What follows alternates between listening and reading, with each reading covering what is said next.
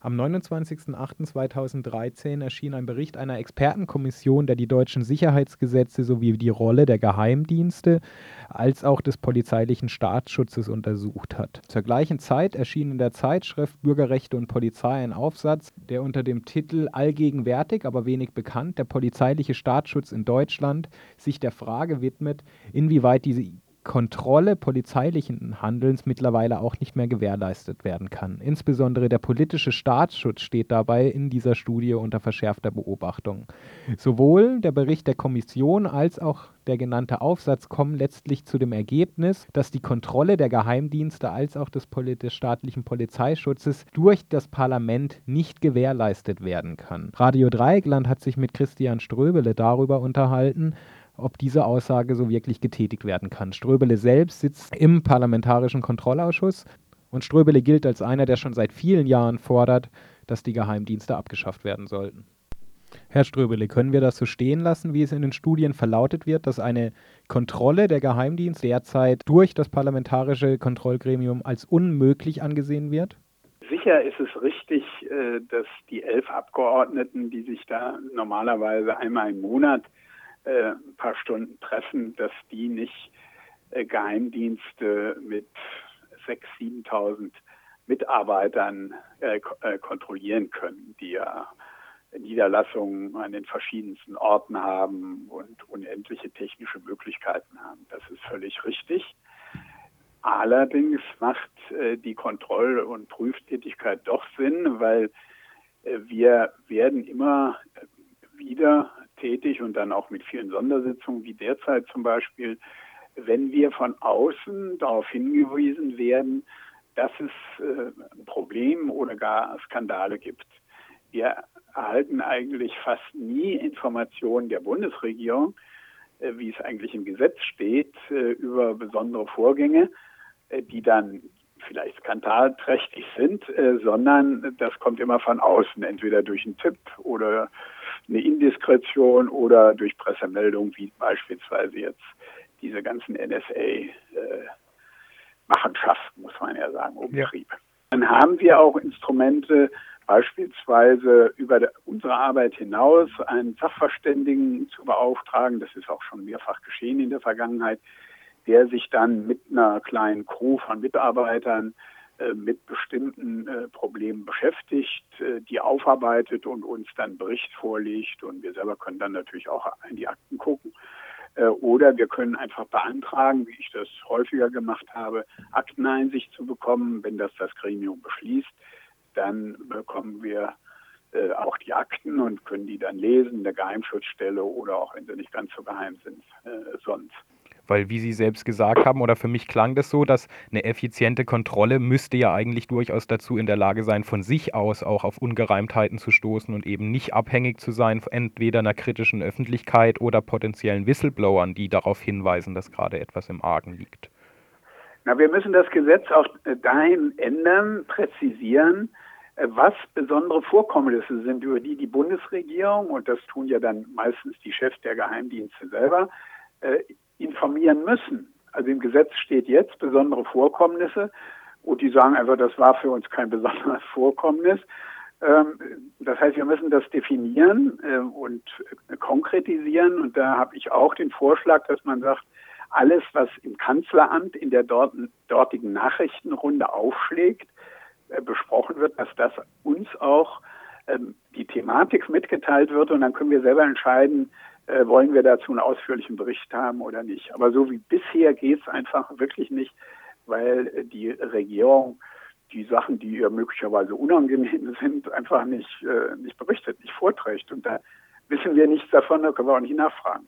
Es gibt viele Fehler an den Kontrollmöglichkeiten. Erstens, dass solche Anträge nur gestellt werden können oder sagen wir nur beschlossen werden können, wenn sie die sich dafür eine Mehrheit findet. Zum Teil muss mit zwei Drittel Mehrheit entschieden werden. Das heißt, dass die Opposition das nie gegen die Regierungskoalition, die ja auch in diesem Gremium die Mehrheit hat, äh, durchsetzen kann. Und das ist natürlich ein ganz klarer Mangel. Äh, darüber hinaus äh, fehlen uns und dem Gremium insgesamt fachkundige Mitarbeiter, so wie das in den USA die Staffs sind, die an den die den Abgeordneten im Kongress äh, zuarbeiten und dann sich auch einzelne Abteilungen beispielsweise äh, der Geheimdienste vornehmen und die drei, vier Wochen, manchmal Monaten durchprüfen und dann dem Gremium, also ihren Auftraggeber, dann einen Bericht vorlegen. Also da gibt es vieles zu ändern, zu verbessern. Ähm, aber natürlich werden wir nie eine echte Kontrolle der Geheimdienste schaffen. Und wenn dem so ist, dass diese echte Kontrolle letztlich unmöglich ist, dann wäre es auch aus Ihrer Warte durchaus legitim, über eine Abschaffung der Geheimdienste im Ganzen zu diskutieren, wie es derzeit ja, ja. überall passiert? Das tue ich natürlich. Äh, ich bin ja, sagen wir mal, einer der ältesten Verfechter für die Auflösung äh, auch des Verfassungsschutzes. Beim BND ist es ein bisschen die Problematik etwas anders. Ähm, die Grünen sind äh, für die sofortige Auflösung des MAD und Übertragung der Aufgaben äh, des MADs äh, auf andere Stellen. Und dann bleibt ein kleiner Rest, etwa im Spionagebereich, über den man sich dann noch unterhalten muss.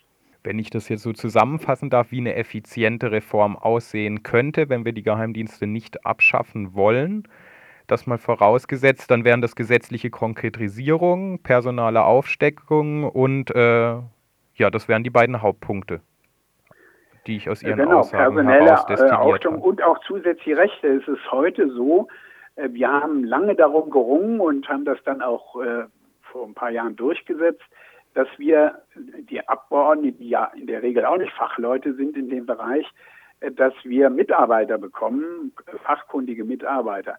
Aber es ist heute noch so, dass die an den Sitzungen gar nicht teilnehmen dürfen. Das heißt, ähm, die wissen gar nicht im Einzelnen, was da besprochen worden ist, da da auch kein Protokoll geführt wird, jedenfalls kein äh, ausführliches Protokoll, sind die dann darauf angewiesen, dass ihr Abgeordneter ihr dann zwischen ihnen zwischen Tür und Angel irgendwie sagt, was da los war und was da besprochen wurde. Also auch die, die Arbeitsfähigkeit muss auch dadurch verbessert werden, dass diese Mitarbeiter, Staffs dann oder Teams äh, auf Neudeutsch, äh, dass die dann auch mit äh, da drin sitzen, nicht mit diskutieren, aber alles mitkriegen, was da ist und dann nachher auch darauf hinweisen können oder auch während der Sitzung, wie das in anderen Ausschusssitzungen auch ist, da ist nochmal ein Problem und da muss man nochmal nachfragen oder so äh, oder dazu brauchen wir jetzt die, die Unterlage noch oder ähnliches. Ne? Also das ist auch so ein Mangel. Wir haben zwar Mitarbeiter, die sind aber in der Tätigkeit doch sehr eingeschränkt dadurch, dass er in den eigentlichen Gesprächen, Diskussionen, auch Informationen gar nicht teilnehmen. Und Sie gehörten ja dann eben, wie Sie es auch schon erwähnt haben, zu denen, die zum Beispiel beim NSU-Trio mit drin saßen. Vom Gefühl her gibt es da Momente, wo man sich denkt, da, äh, da steckt noch viel mehr hinten dran und die wissen das auch, aber da komme ich jetzt nicht dran? Da bin ich zu ja, machtlos? Wo wir, wo wir natürlich äh, gescheitert sind, äh, das muss man sagen, weitgehend jedenfalls, das zu erfahren, was eigentlich das Denken im Hintergrund war für dieses totale Versagen ähm, aller Verfassungsschutzbehörden. Äh, und zwar so dramatisch, äh, dass wir parteiübergreifend uns nur immer angucken konnten und äh, den Kopf schütteln und sagen, das ist doch unfassbar, was da gerade wieder auf dem Tisch ist, was da gerade wieder berichtet worden ist oder was wir in den Akten gelesen haben. Ähm, also wir wissen nicht, welches Denken da dahinter steckt. Und natürlich, wenn wir feststellen, dass das äh, Totalversagen bei allen Behörden war, auch bei den, äh, sich, bei den Polizeibehörden, ja, bei den Strafverfolgungsbehörden, die sich ja um das untergetauchte Trio besonders kümmern mussten, von der Zielfahndung äh, bis zu Analytikern, die dann Analysen erstellt haben, wo wahrscheinlich die Täter zu suchen sind der Taten, äh, dann hat man immer das Gefühl, das kann doch nicht sein, dass das alles nur Zufall ist, dass das so zusammentrifft. Aber da sind wir nicht eingedrungen. Ähm, was wollen Sie machen? Wenn ein Zeuge vor Ihnen sitzt, äh, der wird Ihnen oder der, die sagen natürlich nicht, wir haben das aus den, den Gründen oder wir haben das nicht ernst genommen oder wir wollten das nicht sehen oder wir dachten, na ja, Türken oder so. Also das, äh, es gibt bestimmte, aus bestimmten Äußerungen in den Akten kann man Rückschlüsse ziehen, aber dass wir feststellen können jetzt, das und das ist in den Köpfen äh, der, der Versager, muss man ja sagen, mhm. vor sich gegangen. Das ist zu diesem Versagen vor, äh, ja, vor sich gegangen, was äh, äh, dann zu dem Versagen geführt hat. das können wir äh, leider äh, sehr weitgehend überhaupt nicht. Was halten Sie von der äh, Idee, die jetzt die Expertenkommission vorgeschlagen hat, dass auch der, der BKA kontrolliert gehören sollte vom äh, parlamentarischen Kontrollgremium? Ähm, da ist ein richtiger Gedanke dahinter, weil sehr häufig wird uns gesagt, ähm, das, das machen wir ja nicht, wenn es also irgendeinen Vorfall gibt, ähm, auch im geheimen Bereich, auch die Polizei, auch das Bundeskriminalamt setzt ja durchaus V-Leute ein, auch die Polizeien der Länder. Äh, und dann dürfen wir aber da nicht ran, dürfen auch gar nicht nachfragen, fragen schon, aber kriegen keine Antworten, äh, weil die sagen, äh, da seid ihr nicht zuständig. Ihr seid nur für die Geheimdienste, so steht es im Gesetz, zuständig und äh, deshalb machen wir das nicht. Allerdings wird das nicht so ganz, äh, das muss man jetzt der Ehrlichkeit halber sagen, äh, nicht so ganz streng genommen. Hin und wieder kommen dann auch mal aus den Polizeibehörden Leute und äh, berichten auch da, damit wir einen vollständigen Überblick bekommen. Aber grundsätzlich bin ich dafür, dass die äh, Kontrolle, äh, die Überprüfung der Polizei, also das ist die Polizei der, sind die Polizeien der Länder, aber das ist auch das Bundeskriminalamt beim Innenausschuss bleiben. Die sind ja nicht ohne parlamentarische Kontrolle, sondern der Innenausschuss ist dafür zuständig. Da berichtet der Innenminister, äh, der ja äh, der oberste Chef jetzt dieser ganzen Sicherheitsbehörden ist. Äh, und die tagen auch geheim, wenn es erforderlich ist. Also das geht da. Und das hat auch Vorteile gegenüber dem PKG, weil wenn man sich mit der Polizei befasst, das ist ja noch ein ungeheuer weiter zusätzlicher Raum, wo man gar nicht äh, sagen kann, wo endet das dann bis hin zu möglichen äh, Beamteneingruppierungen oder ähnlichem. Äh, das äh, würde uns also ja noch mehr überfordern. Also ich denke, wenn wir es verlangen, sollte auch die Polizei, auch das BKA berichten müssen. Äh, aber die Zuständigkeit grundsätzlich für Polizeien soll bei den Innenausschüssen der Länder bzw. des Bundes bleiben.